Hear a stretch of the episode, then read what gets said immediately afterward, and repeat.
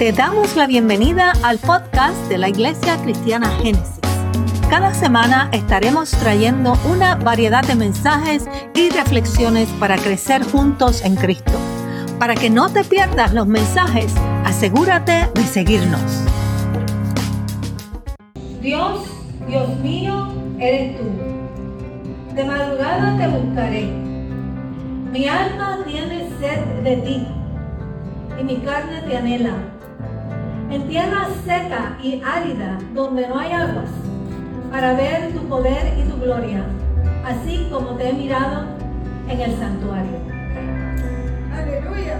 Y en este salmo el salmista, el rey David, escribe en medio de una persecución. Él se encontraba en el desierto, estaba huyendo de su hijo Absalón. Y cuando estaba en ese desierto, él no miró atrás, ni lamentó lo que había ocurrido, ni tampoco pensó en el peligro que tenía estando en medio del desierto. Lo único que él hizo fue levantar su mirada al infinito y recibir nuevas fuerzas del Señor. Y por eso le dice, Dios mío, Dios mío, eres tú.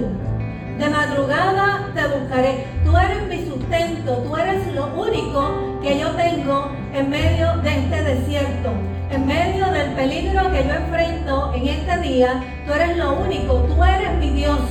Y en ti busco fortaleza. En ti busco el sustento de mi vida. Y en esos momentos en que David decidió no mirar su situación, no mirar su lamento, él transformó el momento difícil de su vida en una experiencia de adoración donde él sintió la fortaleza que venía de Dios.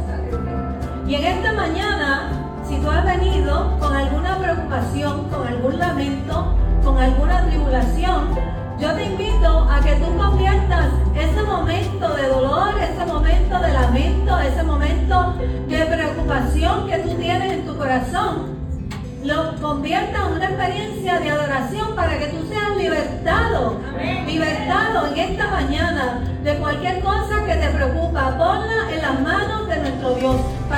Has venido en este día aquí, para poner tu vida en las manos del Señor. Porque Él es el que sacia tu alma, Él es el que te llena de favores, es el que tiene la solución para cada problema en nuestra vida. No importa qué problema, qué problema tú te encuentres, Él es el que tiene la solución. Entonces, este salmista pudo decir, mi Dios, mi Dios eres tú. Y en estos momentos de dificultad, tú tienes que saber darle gracias a Dios por lo bueno y por lo malo que te ha ocurrido por cualquier cosa que te ha ocurrido, porque Él es el que tiene el total y control y absoluto control en nuestras vidas. Y si Él tiene el total control de tu vida, porque tú eres su hijo o su hija, entonces recibiremos de Jehová lo malo, lo bueno y no lo malo. Tenemos que recibir lo malo y tenemos que recibir lo bueno. Porque nadie está exento, ¿verdad? De dificultad. Todos participamos de ella. Entonces el salmista continúa diciendo, mi alma tiene sed de ti y mi carne te anhela en tierra seca y árida donde no hay aguas. Allí en el desierto donde él estaba, él tenía hambre y tenía sed. Porque él dice, mi carne te anhela en tierra seca donde no hay aguas y árida. Yo lo que quiero es sentir tu presencia.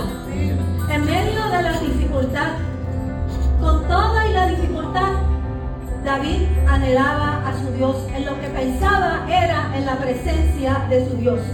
Porque Dios es el pan de vida.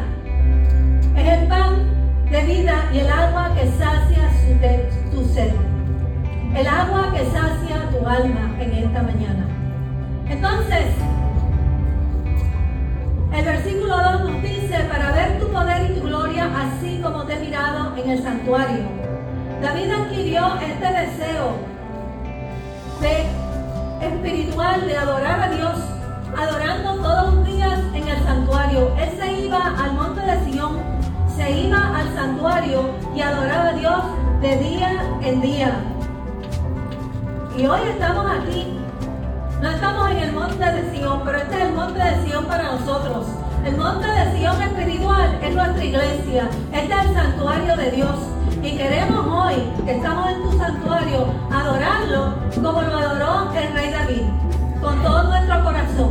Y decirle, Dios mío, Dios mío, eres tú. Mi alma te anhela en esta mañana. Estamos aquí para buscar tu presencia, porque tú eres el pan de vida, porque tú eres el agua que sacia nuestra sed en este día. Les damos las gracias por acompañarnos y escucharnos en el día de hoy. Te exhortamos a que estés atento a nuestro próximo episodio. Si aún no lo has hecho, asegúrate de seguirnos y dejar tus comentarios.